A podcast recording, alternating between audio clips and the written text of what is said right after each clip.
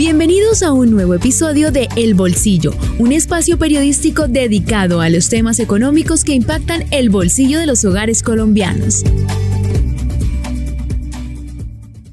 Vanguardia Podcast.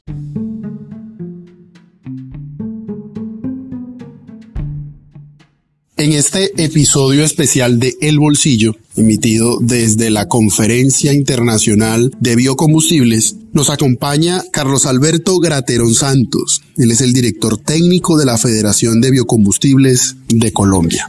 Carlos, muchas gracias por aceptar la invitación y bienvenido a El Bolsillo, un podcast de Vanguardia, el sistema informativo de Santander. A ti, Miguel, muchas gracias por la invitación a Vanguardia. Yo soy de Bucaramanga, entonces poder hablar en estos medios me llena de orgullo y felices de tener a Vanguardia en nuestra cuarta conferencia internacional de biocombustibles. Eh, espero poder llegar a través de este podcast a las personas que, que lo oyen y bueno, pues estar muy disponible y por supuesto dispuesto a contestar las inquietudes que tengan sobre el Programa Nacional de Biocombustibles. Bueno, vamos a empezar por eso.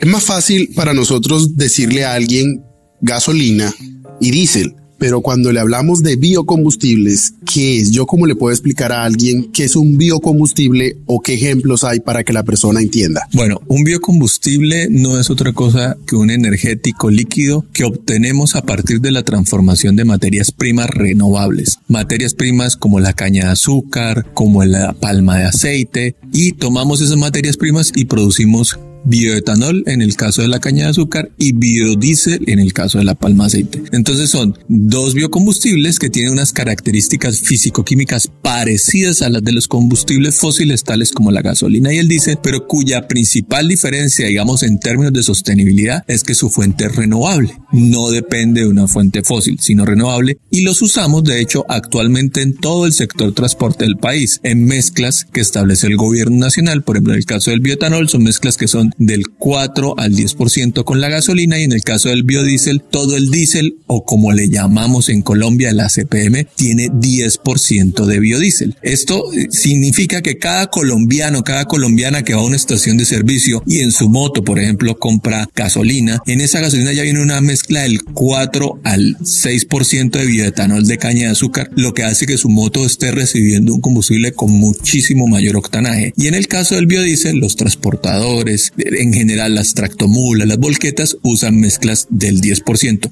Todos, cuando vamos a una estación de servicio, ya tenemos ese tipo de biocombustibles. Bueno, es interesante saber de que ya en Colombia, tanto carros, motos, transporte de carga, mulas, tractores, están utilizando ya estos biocombustibles.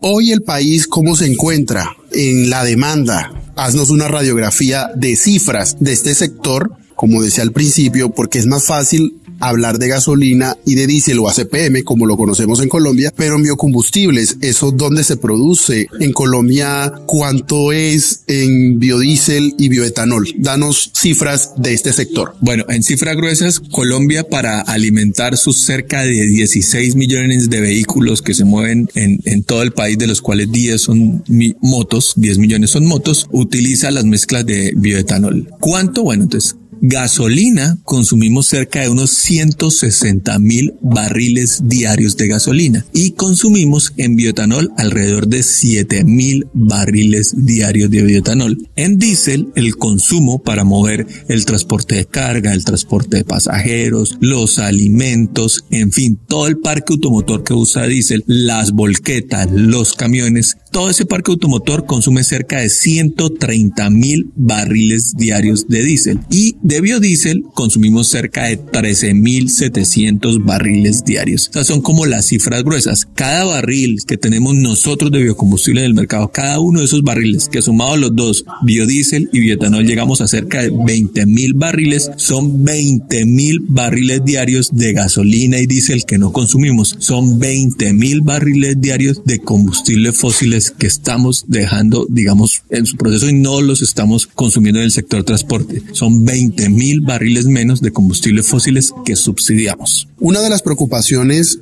en la que la mayoría de los ciudadanos estamos sumidos es cómo ayudar al planeta a que baje el calentamiento global, a reducir la contaminación y que no suceda el tal llamado cambio climático.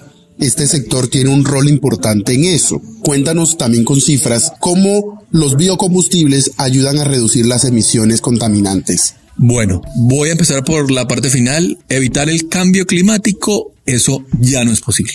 El cambio climático es una realidad, nos está generando un desorden tremendo de clima, unas afectaciones increíbles. Las personas están sufriendo en el mundo por los efectos del cambio climático. ¿Qué podemos hacer? Ralentizar sus efectos para tener una ventana para adaptarnos mucho mejor a lo que se le va, a lo que nos va a venir. Entonces, de acuerdo con el panel intergubernamental de cambio climático, la conclusión es que el cambio climático existe, es generalizado y se está acelerando. Los biocombustibles en ese proceso de adaptarnos, en ese proceso de transición, lo que están haciendo es que mitigamos una porción importante de esas emisiones. Cerca de 3 millones de toneladas anuales de gases de efecto invernadero dejamos de emitir a la atmósfera y eso es más o menos en términos porcentuales un 16% de la meta del sector transporte de reducción. Cada tonelada de esas que dejamos de poner en la atmósfera eh, respirable del planeta pues es una tonelada que nos alivia de alguna manera las condiciones y los efectos que estamos teniendo, los efectos adversos que estamos teniendo del calentamiento global. Entonces, hoy este sector le está aportando a eso. Y finalmente,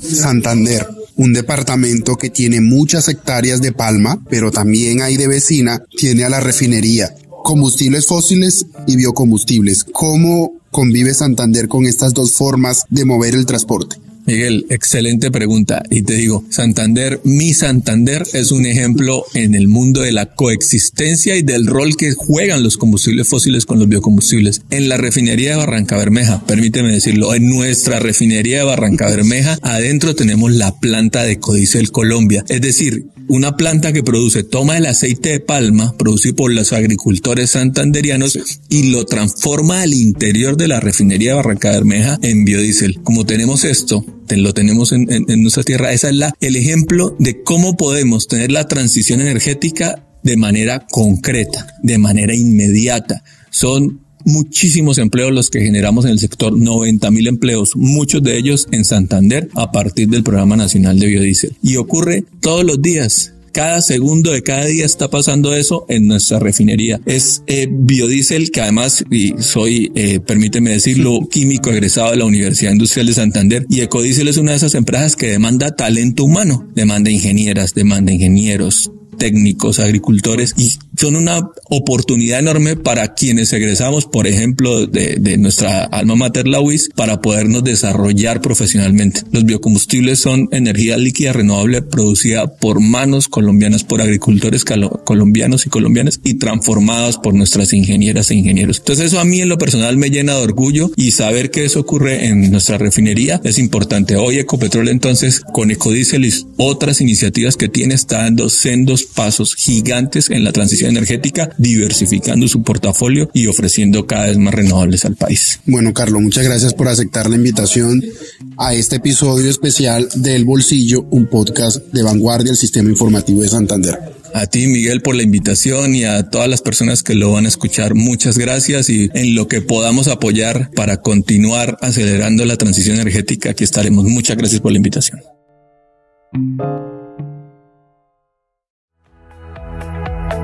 Hemos llegado al final de este podcast. Los esperamos en un nuevo episodio. Dirigió Miguel Orlando Alguero, periodista económico. Este es un podcast de vanguardia, el Sistema Informativo de Santander.